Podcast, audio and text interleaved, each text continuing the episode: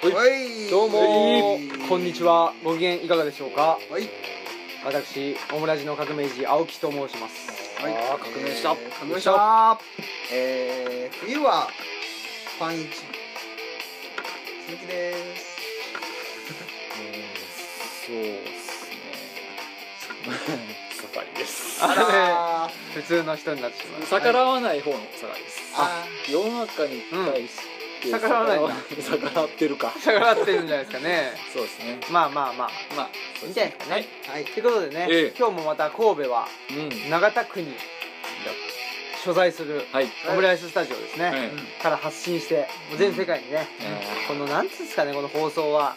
なんかね、うん。特に何も役に立たないし。役に立たない方のね。立たない方の放送ですもんね、なんだろうな、なんか文句言ったりね世の中に対して。そうですね。うん、昔話したり。それ。それをね垂れ流してて。で喜んでるっていう。本人たちがねそうですね。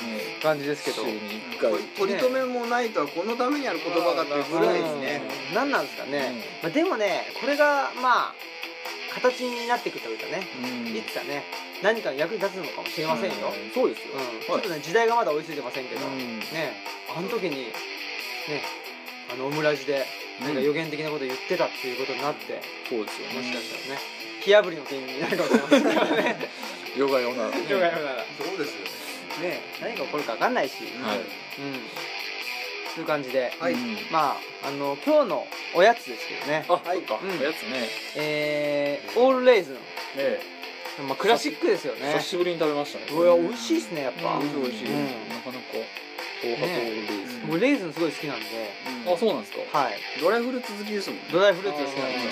ドライな人間なんで。まあやっぱりな。乾いてるもんな。乾いてるもんな。ドライヤーみたいだもんドライヤー。暑いな。熱いな。でこれはもう一個は。僕はねえっ、とシルコサンド。これ僕知らなかったんですよ。和栗シルコサンド。おしるこ味のそうですね。サンドっていうか間にてるんですね。うん。ビスケット松永というええ。メメーカーですね1938年からあるそうですね。へうんなんだ。うん。あうん。これはですねうん。先ほど出ました愛知県から。ですあお やっぱりな。この感じね。この感じか。県から来てますね。あるんだな。うん。まあちょっとねその名古屋のうん。いいところが僕見つかんないんで。あああ もし名古屋にリスナーさんがいたら。ねいやだからあの教えてほしい。そうですね。ここを見ないからお前はそんなことばっかり言ってんだと。でも天下人のね。うん。たわけでおなじみのあ確かにね。ねいやだからあの本当にね日本の歴史を変えた人たちがはい。ね続々とそうですよね。登場してる地域ですから、うん。まあ、そういうのもあってね、うん。あの名古屋にいる人たちはあの、まあ、自分たちのねなるほど。歴史あの、まあ、歴史というかねあの誇りを持って東京とは違うんやぞと。東京とも違うし、うん。大阪とも。京都とも違うんやぞ違うんやと、ね。あの歴史がもしも少し違ったなら、名古屋が日本のね中心なんだと、確か割と真ん中本州の真ん中真ん中にありますよね。ね。ね。あってもおかしくないですよね。おかしくない。うん。なぜ名古屋ではないのかうん。ということもね名古屋の人には考えてほしいですよ。少し。結局ディスるんだ。やっぱ名古屋の人をすごい敵に回してどうすんのかっていうね、まあそこがミソですね。うん。あうまいこと言うな。ということで、えーじゃあ次ねあのおはがきのコーナーになんだろうね今の感じ なんとも言え何とも言えない。いきましょうかね。はい。はい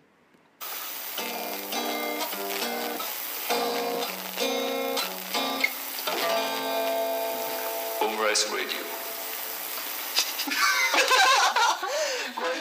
かっこいい。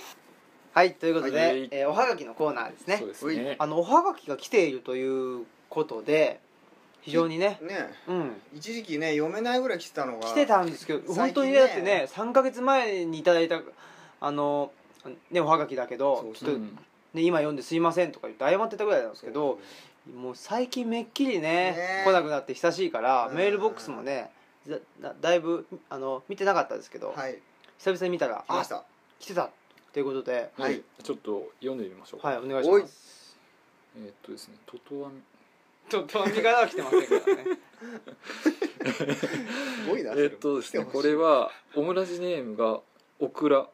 カタカナでオクラっって書いてますね、うん。小倉さんからはです小倉さんはい。職業は犬と書いてますんで。あ犬の方。ね。犬のように働いてるのかもしれません。ああなるほどね。犬うん。でお便り内容は いいですか、はい。お便り内容ですよ。はい。えーいつも楽しく聞いています。ありがとうございまえすールツボが好きですということでですね。おおまあいろいろ。ウツボのコーナーですね。ううん。ん。え悩みがあってオムラジの皆さんの力を借りたいです。はい。今までは年を取るほど丸くなって適応力が上がるかと思っていました。はい。でもむしろできないものはできない。合わないものは合わないという気持ちが強くなっている気がします。うん点点点。え可能性より不可能性が人生を決めるのかとも思ってきました。思い出しの皆さんはどう思いますか？大人なんだからもっと適応とかした方が良いのでしょうか？はてな。大人げない。そもそも大人ってなんだ？とか混乱してきています。ご意見聞かせてください。ということですね。真面目な。真面目なおはがきをいただきましたね。うん。悩みお悩みですね。お悩み。のハガキ、相当悩んでますよこれ。ええこれは悩んでます悩みね深い悩みですね。どうでしょうね。大人とは何かっていうことなんですか？これはもしかして。とも言えますね、はい。あとまあこう例えばさっきのバイトとか、うん。仕事とか生き方っていうことでも言えるかもしれないですよこの可能性より不可能性が人生を決めるみたいな、選択していけるっていうよりも、うん。選択肢がどんどん少なくなっうんできてうんうん。るというかことを実感してるっていうことですかね。う。ん。まあ確かにね。うん。だって年取ったらまあできることもね、うん。だんだんと少なくなっていく、ね。まあ逆にできることが増えていくってこともあると思うんですけどね、うんうんうん。とか例えばそんなに選択したつもりはなく、ん。やってみたことがものすごい自分の肌に合ってるということもまあありますし、ありますよね。あるしあの一見合わない職,、まあ、職場だったり職業でも、そこを自分なりにあのやることによって、はい。それがすごくあのなんていうか新しい働き方だったり、ね、その職業においてなんかあの発明的なというか、うん。うんうん今まで全然そういうやり方でやってる人いなかったということに結びつくかもしれないんですよね。だからまあなかなか合わないわと言って、じゃあやめだということではなくて、うん。もうちょっとね、えーまあ時間がどうにかしてくれる部分もある、うん。なきにしもあらずそうですね。というようなことはね、うん。まあ、真面目に考えるとそう思うわけですけど。なんかこの文面から読み取るというか、うん。どどうしてもその可能性より不可能性がなんかその先を決めるみたいに聞くとすごいネガティブな風に取れるけど、ん。そういうことでもないような気がす,、うん。るんですね、うん。今の話してるとね。うんうん、なんか選択肢をこうどんどんどんどんこうフォーカスしていくというかないあれ無理あれ無理っていうよりもむしろうん。うん自分に本当に合っているものを選んでいっているという感じでもあるから、うん。ネガティブでもないような気もするし。確かにね。あとまあそれとババイトっていうのはその本業じゃないからうんいろいろ自分を試せるっていうか、うんそういうのを年齢減るご、まあ、減れば減るほど、まあ、バイトやったらいろいろやっていけるから、うんその中から自分が選択しているといえば別にネガティブなことじゃないと思うんですよね。そうですね。まあいろいろと、まあ、バイトにしても仕事にしてもなんかするときに、やえ。っぱ考えながらやるっていうのが大事ですえよね。うんなんか漫然とまあ漫然とねなんか楽しいなってやっててもいいけど、うん。そんなことってあんのかなと思うんですよね。あ100%楽しいとかーそうですよね。あんのかなとうん思うんですよね。うん。存在するんだろうかと、うん僕は存在しないと思っていて、まあ、はい。80まあ60%楽しい。でも40%しんどいっつったらまあどうしてその40%はしんどいと思うのかとかね、うん。で逆に60%が楽しいっていうのはなあのなぜ楽しいと思うのかっていうことをうん。もうちょっと分析して、自分でね。そうそうそう。でつかめるようにしておくと、うん。その60%をだんだんとね数パーセントずつでも増やしていって、でまあ5060になった時にそれがねあの 80%90% ぐらいに増えてりゃいいかなっていううん。感じで考えてるんですけどね、そうですね。どうでしょうね。うん。皆さんは、うん。ねそうですね。今のはなんだっけメールの文面で言えば可能性と不可能性っていうことでしょ、はい。可能性っていうのはそもそも何なんですかね、うん。えっと可能性をか、まあ、よく使う用例だと可能性を感じるっていうふうに使うじゃないですか、え可能性を感じてる時の人間っていうのはあ私シルコサンド食べられるかもしれないみたいなそういう状態ってこと？えうん。それは可能性。そうなんじゃないです。かあのねなんかねあの物理学的に言うと、うん。なんでいきなり物理学的に言うのかわかんない。可能性っていうのはなんかねあのエネルギーが高い状態らしいですよ、うん、だから例えばなんか上にあったものがうん。下に落っこちると、うん。そうすると、まあ、そこにエネルギーが生まれるわけじゃないですか、うん。それっていうのは、まあ、下に落ちる可能性があるから、うん。エネルギーが大きくなる可能性がある、まあ可能性が大きくなればなるほどエネルギーが、まあ、大きく高い高いということなんですよ。うん。だからまあねポジティブに感じるっていうのは、エネルギーが大きくなるからうんポジティブに感じるのかもしれないですよね、じゃあ不可能性はエネルギーが低いってことうん、今の言葉の言葉流れで言えばね。流れで言うと。ずっとそこに止まってるとかねでもそれはなんつうのかなそのしあの物質、まあ、物体うんの話であって、うん。その物体はもうお30秒前にここにここに置いといて、うん。でそれが30秒後もそこに置いてあるわけですし、うん。その内実は変わらないわけですよ、うん。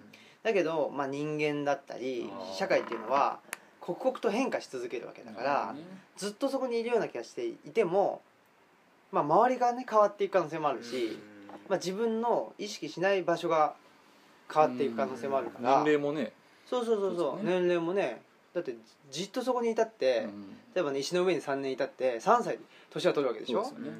そうしたらだいぶね変わるわけだし、そうですよね。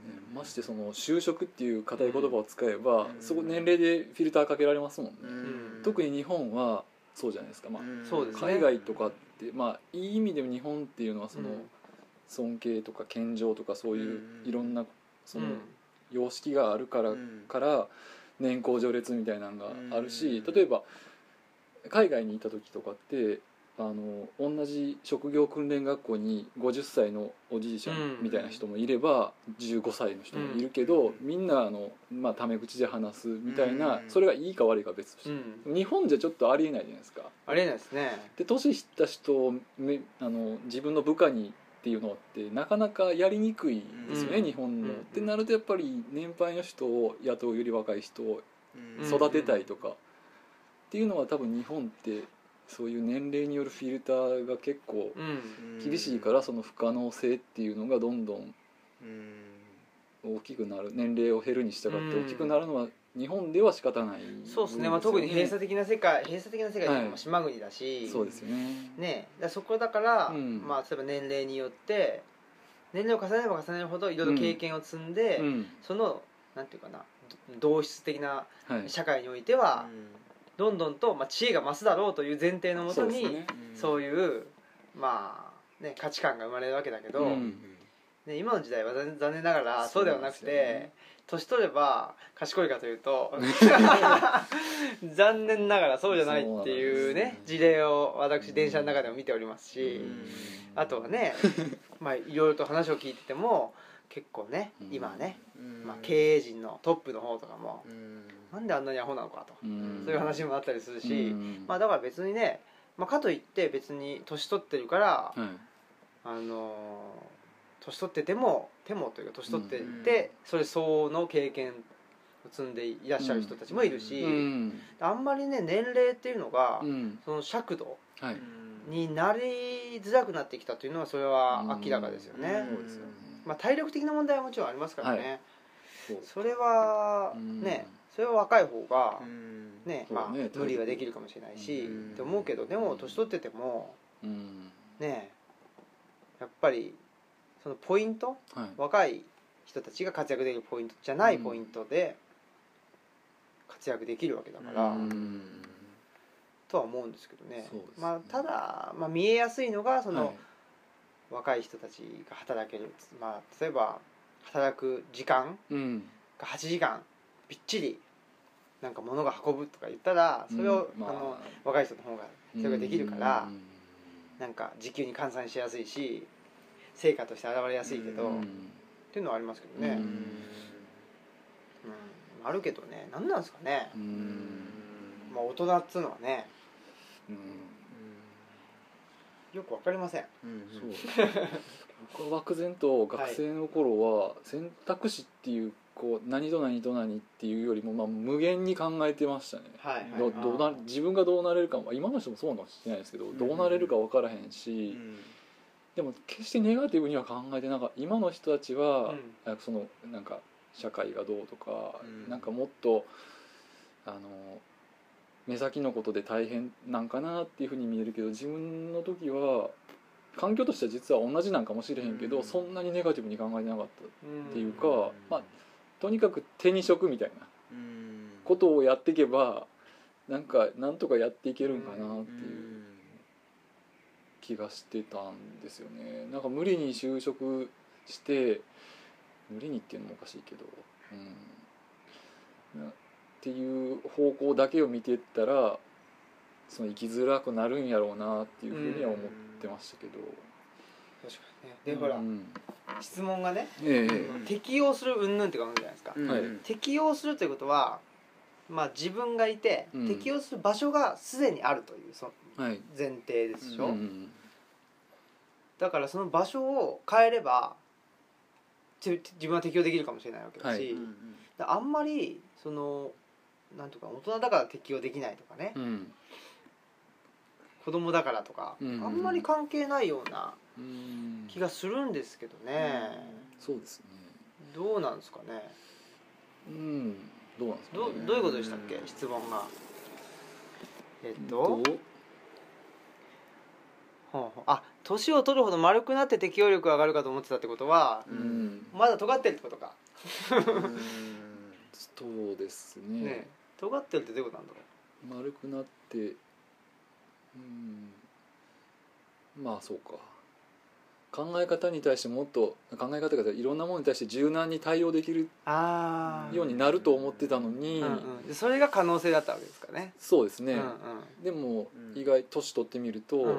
意外とあこれちょっと無理な、うんうんうん。無理やなとかこれどうどうにかしてこうやっていこうみたいなよりも、うんうんうん。もう無理っていうふうにきっぱりとっあそうかそうか。ていうことじゃないですかあねー。でもはい、そんな気しますね。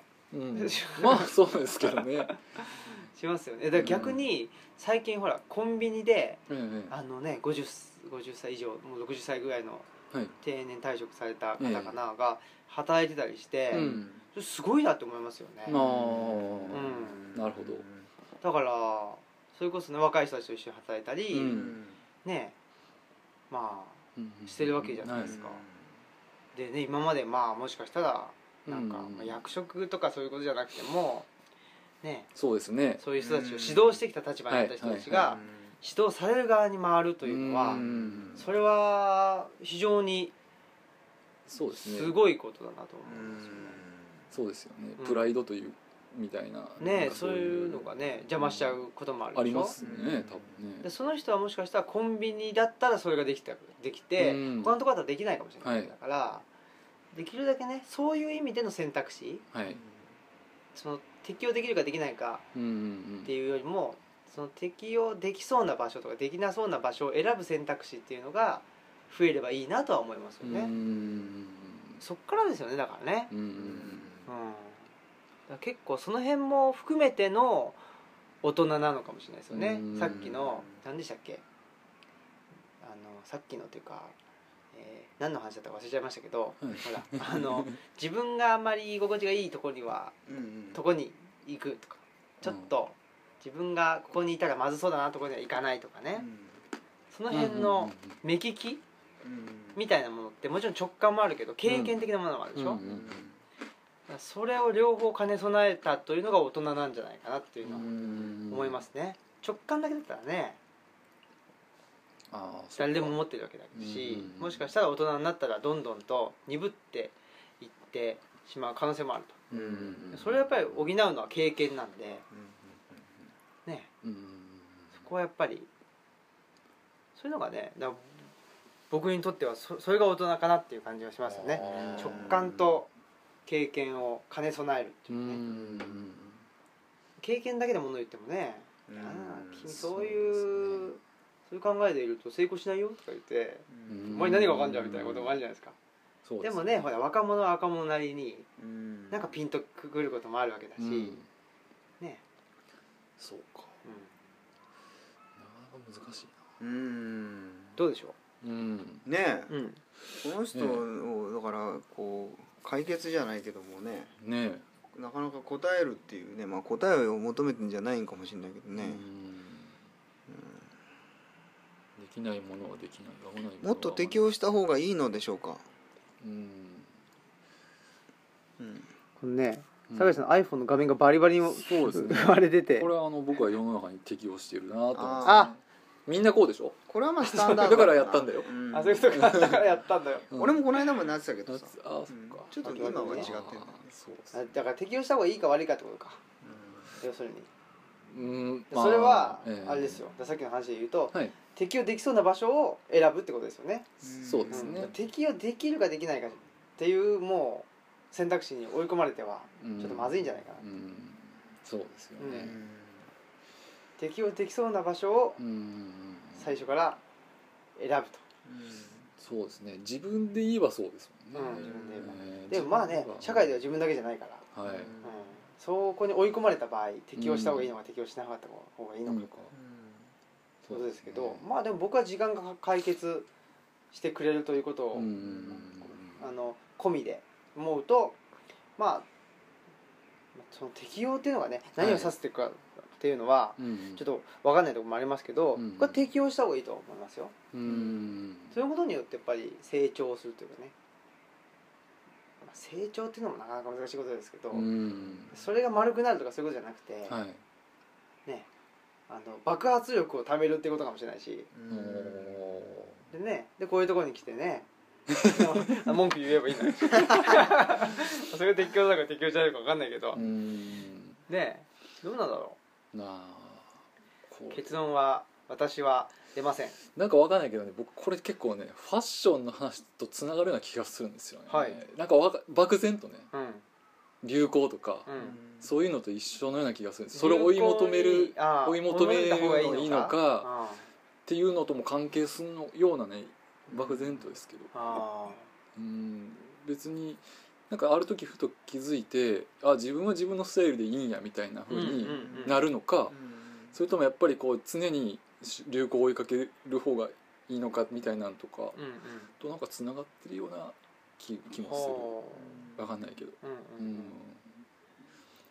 でもねそういうのってはい、どっちかじゃないですよね。そうなんですよね、ええそう自ですね。分のうん。スタイルがありながらもまあ流行もうん、あって。そうですね。でそれ流行を追い求める追い求めないは別としても一はい。応その、ね、同時代に生きてるわけだから、うんうんうん。どうしたって、まあね。ね、影響影響というかす真っ裸ではいられない真っ裸でいられないこのので世の中では。そうそうそうそう。その辺はねうん。あのバッファゾーンというか、うん。グレーゾーンがあってもやもやもやもやしながはら影響し合ってるような感じだと思うんですよね。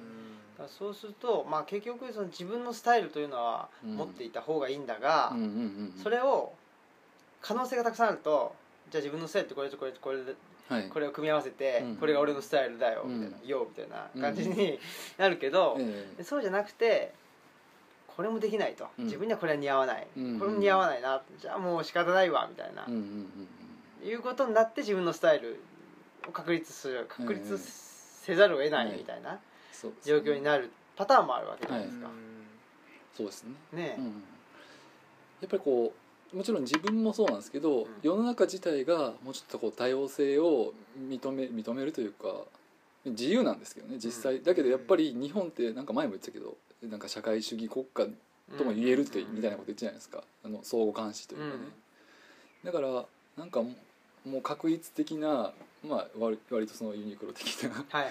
ことだけじゃなくてもっと別に自由にうん。いろんなことを多様にできれば、うん。あんまりこういうな悩みというか、そうですよね。本当は自由うん。だと言われてるが、がそうなんですよ。ね、自由じゃねえじゃねえかというそうです。このね他の人の目が気になると。そうそうそう、うん。この現説と、はい。まあある意味での現実とのギャップにね。みんなね、うん。さいみんなというか、うん。まあこのあのお便りくれた人も、はいまあ苛まれてねいるんだろうと思うんですが、だからもうちょっと現実を分析してですね、はい。そうですね、うん。うんまあ、自由って言ったらまさに可能性だもんね。そうですね。そうですね。自由を与えられてみたらでも意外とそんなにあれこれ自分がしたいわけでもないみたいなね、のもあるね。うん、さっきのエネルギーの話で言うとさ、うん。そのい石なり何なりが起こった時今エネルギーがゼロゼロ状態になったとして、うん。まあ時間の経過とともにっていうさ、うん。今度その石がさ落っこってきたってことはなんか上にあったわけでしょ。うんうんだからそれはさ土地が例えば地殻変動したのか上に誰かが置いたのかわからないけどあの、まあ、上とか下って相対的なことだからさ、うん。その本当は上下っていうのはそのメタファーに過ぎなくてさどっちが上とか下っていうその質としての上下は存在してないわけでしょ、うんだけどもそれがエネルギーとは実は関係してるっていうのもちょっと不思議でさ。うん。だからエネルギーがあったらよくてなかったらダメっていう意味では全くないわけじゃんか、うん。意味的には。だとすればその時間が解決するっていうのは確かにそうかもしれないね、うん。たまたまあのなんかできた時は上にいただけで その後地殻変動したら今までし下だったとこが今また一番上になったとかさ、うんうんそういうことあるかもしれない、そうですね。さっき考えてたなんか川のさ流れだとさ石が、四角い石が下に行くと丸くなるって言ってさ、うん。うんで下の方の石っていうのは丸い同士だからさ綺麗になんていうの敷かれたみたいにさ、はいはいはい。川床こう石床みたいに砂利が敷いたみたいになってて、で、ま、角がないからみんないっぱい入るわけでしょ、うん。で綺麗に並んで柔らかいみたいな。だけど年取ってもさ丸くならないっていうのも普通に人間の場合存在するしさ、うん身体的なあの弱まりはあったとしてもうん。こだわりはむしろ強かったりとかっていうさ、うん。ありますね。ね、うん。そのか必ずしもその社会に揉まれたからって丸くなるわけでもない。むしろ硬くなる人も多いし、割とそういう人が多い多いですね。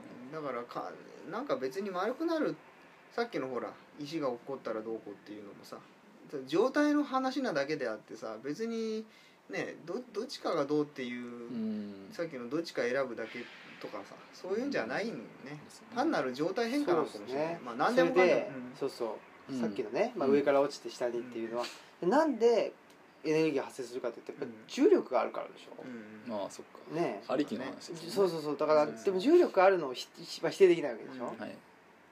だからある意味でそれが現実なわけじゃないですか、だけど自分はどうやら重力がある地にはうん。合わないと、うん。あ合わないし重力があってもどうやら少しその飛べちゃうみたいみたいながあると、て地球に適応した方がいいんでしょうかみたいな。あそうか。そうそれを思ったの俺さっきね、うん。あの普通に考えたらさ川がそうなるのはさ、まあ、うん引力とか積力とか重力とかさ、うん。そういうのがあるから上から下があってさ流れるわけでしょ、うんうんうん。だけどさ俺もしその流れに全ての石がその流れの中を転がってね、うん。あの川下に行くんならさ全てがすべからく丸くなるはずじゃん、うんうん。だけどさあの人間の場合はそうじゃないわけでしょ、うん。うん。そうするとさなんか俺単純に川がこうあってこう行く人がいるんかなと思ってさ飛んじゃった石は硬いまま一番下に行っちゃって、ね。丸い中に一人だけいるみたいな、うん。ありえるもんよねでも人間ってそういうさテレポートじゃないけどさ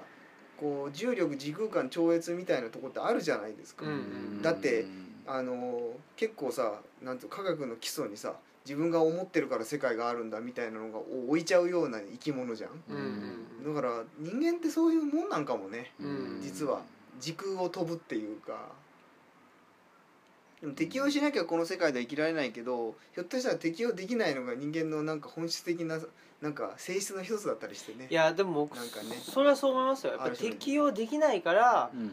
じゃあどうやったら生きていこうとか、うん。もしくはじゃあじゃあ違うね。の場所に移動しようと、うん。で移動するためにはどうしたらいいかってやっぱり一工夫ね必要になってくるわけじゃないですか。それがやっぱり人間性ではありますよね、うん。動物とは違うところとかねだから石がさ高い位置から落ちる可能性がある状態がさ不可能性に変化した時にさ、うん。こいつをまたどうやって可能性を持たせようって考えるところがさやっぱり人間のスタート地点みたいなところあるじゃん、うんうんうん。手で上げるのか、うんそれともなん。かもっと下を掘る掘ればさ、うん。うん。相対的にそれが上になるとか、うん。うですねそこで工夫が確かにあるよね、あと人にあげてもらうとかさ、うん。自分が年寄りでもうあげられなかったらあげてもらうしかないしそれがもう諦めてそこに何がしかの価値を自分のな、心の中で持たせることでそれは実は可能性だというふうに認識するとかさ、うん。うん。なん。かそこの工夫かもね状況であのこれがこうだからっていう投げちゃうのはそれはそれでいいけどもその後にでもさそこで死んじゃえばまあいいけど、うん。やっぱ死ねないから、ねこれをどう解釈するかっていうさうん。諦めの次の段階からのそうっすね。創生みたいなさ、うんうんうんうん。そうそうだからねやっぱりね同じ世界を見ていてうん。も、あー非常にあの困難なね、はい。なんていうかな、まあ、生きていくのしんどいなと思う人たちと、うん。いやこれはあの神様が与えてくれた、うん。しまあ、試練なんだと、うん。まあつまりまあ、神様はうん。あの、まあ、我々を選んだんだと。うん。いうふうに考える人も、そうですね。180度ね、うん。同じ現実を体現しても、うん。180度その解釈がうん。違ってしまうというのが人間であるということで、この質問してるこのうん。小倉さんはそのことに今気づいたというか、はい。その分岐点に今まで別に今考えてなかったわけじゃないけど、うんそういうところに今私はいるんやっていうことに気づいて質問っていうか、まあ、自自問自答して、うんうん他の人どう考えてるんかなっていうことですよね。そうですよね。だからここれからどうしどう生きていこうかっていうことの一つの分岐点に今いるっていうことですよね。でまあ我々もうんうん分岐点にいるというか 分岐点に居続けてますねなんかまあそうですね。そうそうそう。万年分岐万年分岐点。まあそうですよね。だからあのほらいつか前にあの道の話しましたけど、うん。ねあの道だから直線とかあのうん分岐点とかありますけけど、道なき道を行ってたらうん。常に分岐点じゃないですか。そうですね。うん確かにさ今の世の中というかさそのもう現代になってからっていうのはもう思考性っていうのがもう必ずさうん。デフォルトであるでしょ？うん。どっちに行くっていうのはさじあの必ず決まってんだよね。ん。行き帰り朝になったら家を出て夜になったら戻るとかさ。その思考性の世界というかさ、うん。常に思考されててこっちこっちこっちってさ仕事があったら休みがあってとか、混在してる時代のが長かったのに、うん。わずかすまあ日本に限ってしか俺知りませんけども、うん。わずかな期間であの完全に分断しちゃったのはこれはねかなりのストレスですよ。そうですね。多分。うん。全然適応できないと思う。身体的にも、うん。まあいろんな意味で心もね。それは自殺者増えるよ。うん。ちょっとね結構俺そこはねあの無理があるような気はするね、うん、無理やりなんかその方向づけにの中にはめ込まれちゃって、うん。わけが分かんないままこういう悩みを考える間もないままにうん。なんかこういや34世代続いちゃったみたいな感じはするけどね。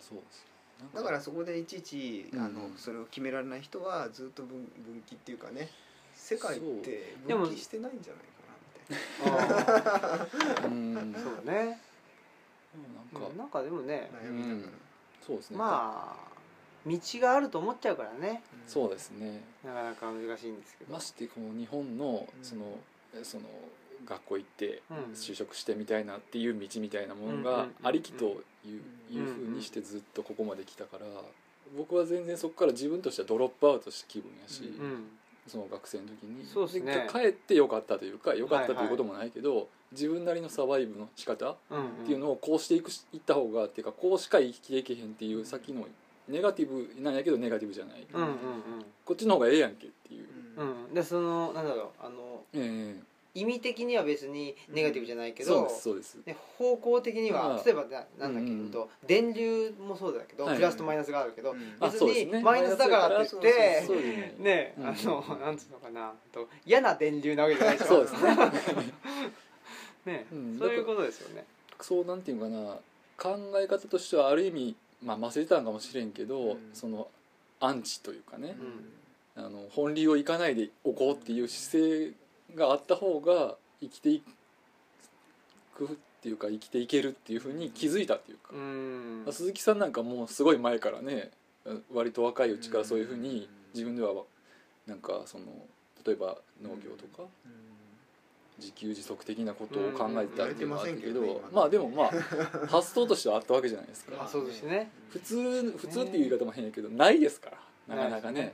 僕もねだから大学院に行った時に、えなんかね修士までは一般就職できるんですよ。特に文系のほう大学院、あのー学問をへ勉強してる人って、うん。でも博士課程に進んじゃうともうあの後戻りできないみたいな、えもう研究者の方。研究職に、まあ、研究職とか、うん。まあでも高校の先生とかねあ中学の先生とか、まあ、教職員関係になるしかないとうん言ってて、うんよく言うのがそのなんていうかもう現実に戻れないかもしれないみたいな。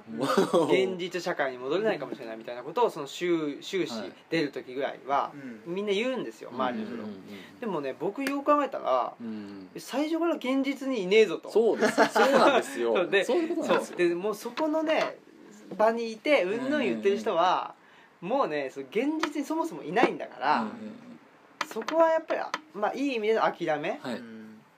をしないとダメだろうと、うん。なんかねみんなね何でもできるような気がしてんですよ、うん。しちゃってて、うんなんかいやじなんやっぱちょっとかっこつけて、はい。いやいや自分はちょっとみんなと違う方行くんでどうもみたいなうん。のがあるんですよね。うん。でもよく考えたら別にあんたそれしかできないでしょっていう ことは結構うん。あの周りから見てるとはい。分かるんですよ。うんでやっぱりねあのいい意味での諦めはい。自分はこれぐらいの人間なんだなっていうかそこからしか始まらないですよね。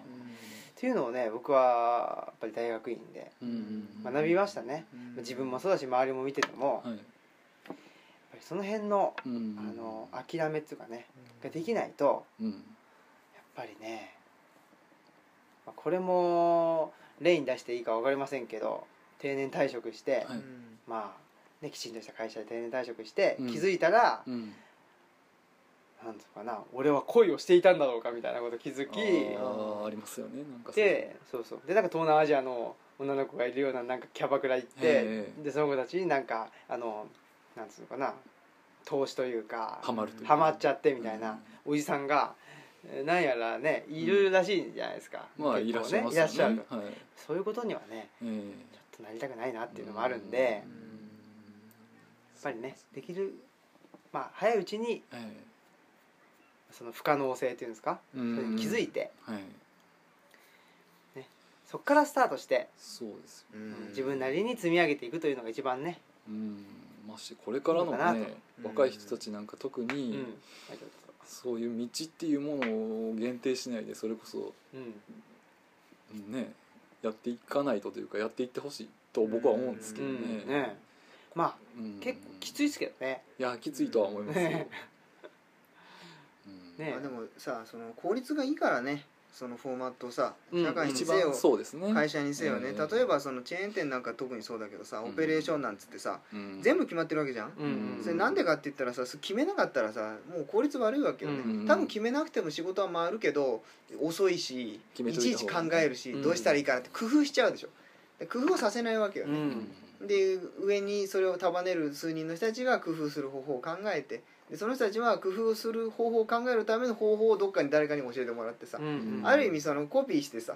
でいくつかのコアのそのプログラムがシステムすればあとは別に言ったら機械に置き換えたって構わないっていうね、そういうふうに作った方が多分その株式会社っていうか、まあ、会社組織を、まあ、うん営利を要するに最大化さすっていうのは目的じゃないですか、うん。それにとっては相性が良かったでそうっすね。ただ単にそれだけの話だったのに、うん。そのただの手段だったのにさそれが価値に変わっちゃったっていうのはね大きいと思う、うん。その適用の問題も程度の差があるけどそれはそれだけの話でさそうですね。いわばシステムだったのに、うん。それができる人間に価値があるっていうのはさうん。よくあるけど、うん。AKB の CD は確かにすごい売れてるけどだったら売れてる音楽が質的に高いのかっていう話っていうのは言うまでもないことで、うん。それこととちょっと近い気はするんだよね、うんただのシステムでしょっていう。で数量的なあのものであって質じゃない。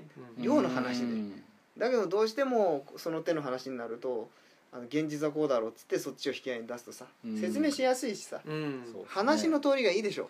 うん。あの数値化されてるし現実にうん。ねお金があるとかさ現実に〇〇があるっていう時に現実に幸福だっていうよりも現実に1億円あるだろうって言われた方がさやっぱ通るんだよね話が。それはそうですよね。だってね僕は幸福ですって言っても 何のその根拠もないもうだって宗教かで終わりじゃん。ね。うんだけどね。ファンタジーの話そうそうそう。いや私は1億円持ってて、うん。でポルシェも、うそうえーまあ、3台あってうん。とかね言うとあすごいですねとかなりますからね、そうそう。わかりやすいもんね、うんでもやっぱりさ根っこのとこではさそれはだからなんやねんっていう程度のもんだっていうのは分かってはいるんでみんな。うん。だけどシステムとしてできちゃったからしょうがないとこあるでしょ、そうね。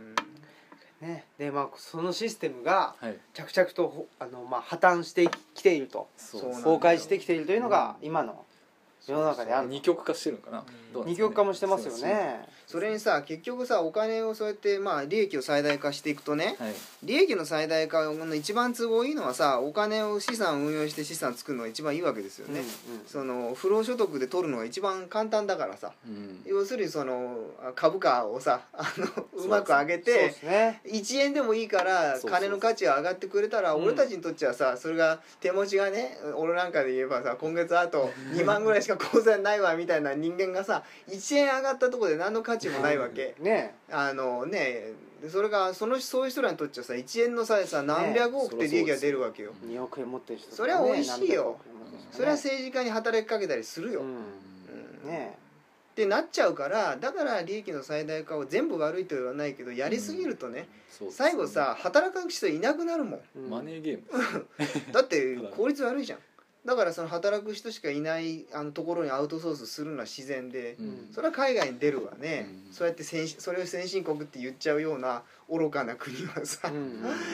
で最後中が空洞化して実際ものづくりの技術もなくなってっていう方にさ、まさに資本主義っていうのがさ自分自身を崩壊さすっていうのが内包してるっていうよくよく出てると思うけど、でもそういう人らは結局そのどっかに自分たちの人生が全うできればいいと思ってるのか何なのか知らないけど、何なんですかね？何考えてるんですかね？不思議よ。不思議ですね。そんなに長くない目で見ても自分で自分に毒飲ましてるようなことだから、だからどうしてそれをずっと推進するのかさ、うん。引くに引けないってとこは本音かもしれないけどね、まあそうでしょうね。結局その人だって大事な人守りたいと思ってやってるわけだからさ、そうです。ねただやっぱ規模が大きくなると質が変わったりっていうのがあるから、うん。規模がでかくなりすぎてまあコントロール不能になっちゃってるっていうのがリアルなとこなんじゃないかと俺は思うけどね、いやー。ということではい。はい。だいぶね長く話し話そうですね。もうお便り。言葉も出てこないぐらいの感じになっちゃいましたけど。お便り応じたのかって感じ。お便り。まあいいんじゃないですか。結局何だったんですかじゃあ何だったんですかお便りは。何て答えたんですか？あ総括すると？うん。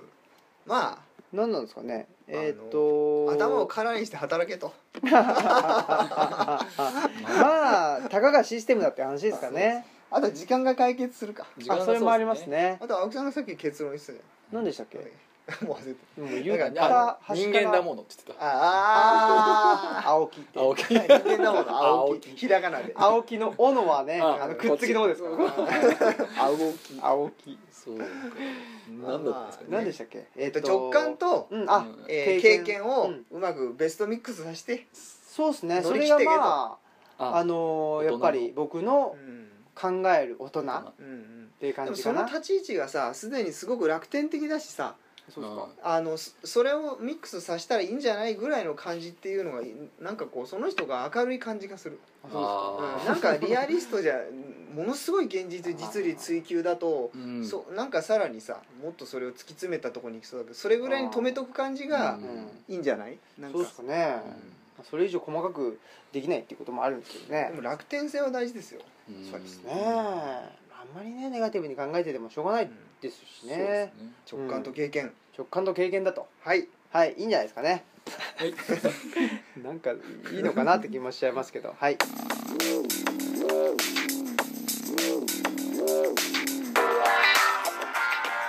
はいということで、えー今回はお便りスペシャル。ってお便りスペシャルでしたね。いろいろとお話を。まあでもやっぱりねだんだんと、ね。あの今までの暮らし方はい。みたいなことがが崩壊もしてきてるし、このままじゃちょっといかんだろうというか、まあ、サバイブできる気もしないぞと、で、まあ、生き残っていくためだけだったら、ええ。まあねあそうですの別にどこでもバイトしてなん。だりしていけばいいのかもしれないけどそれは我々にとって生きるということとはちょっと違うんじゃないかというのがまあオムラジ的見解と。そうですね。いうことでしょうかね。あとなんか目線を変えればね、はい。無価値が価値になり価値が無価値になるっていうのはわりかしガラッと起きる、ね、シフトであるっていう。のはそうですよね。そうそう。この前もねあのーとある大学のまあ授業のねはい。関係であのお寺に行ったりしてで、まあ、住職の話聞いて。はい。で住職の話聞いて、まあ、それはあの直接ではなかったんですけどやっぱそのうん。住職の考え方がねやっぱそういうことですから。多分その無価値なものを考えると価値あるものって何なのかだから価値って何かなっていうのが分かってくる。うん。多分あの考え方はねやっぱりその死っていうものに向き合ってるとじゃあ生きるって何なのかっていうことをね考えるというやっぱりすごく宗教的な考え方だなと思って面白いなと思なるほど。そうだだいぶ昔あのなんか穂村弘さんの講演なんか行ったよね。ってました。その時もなんかそんなようなこと無無価値とか無駄なものとか普段目目うん。見えないとか思ってるものに目を向けたら逆にいろんなものが開けてくるというか見えてくるというか面白く見えてくるっていうようなこと。を詩人の人とかねそういう宗教そうだったもんね。そうそうねそうだね。丸そうそうでもやっぱりそれってさっきの話はその経験積み上げても見えてこないんですよね。そうですね。うん。そういうことじゃない。そうそうそう。うん。そこは直感なん直だよ感だから、ねでもその直感でどうやったらみあの磨けるのかどうかとかいう話は全然わかんないですけど、うん。それを経験したらうん。そうなんですよね相互関係な気するけどねその辺がね、まあ、よくわからないですけどまあまた農業の話とかもね、はいほら例のねオムラジ村オムラジ村、はい。オムラジ村なんかもうちょっといいネーミングないかなとかも思ってるんですけど、まあね仮に我々がそういうね集落というかうん。村を作るとしたらどうなるかっていうのをうん。具体的に考えていこうなんていう。じゃあオムラシズムでいいんじゃないの？あオムラシズム。いやなんかなんかに繋がってるなそれ。シオニズム運動みたいな感じで。山木。ということで青木と。酒井でした。さよなら。はい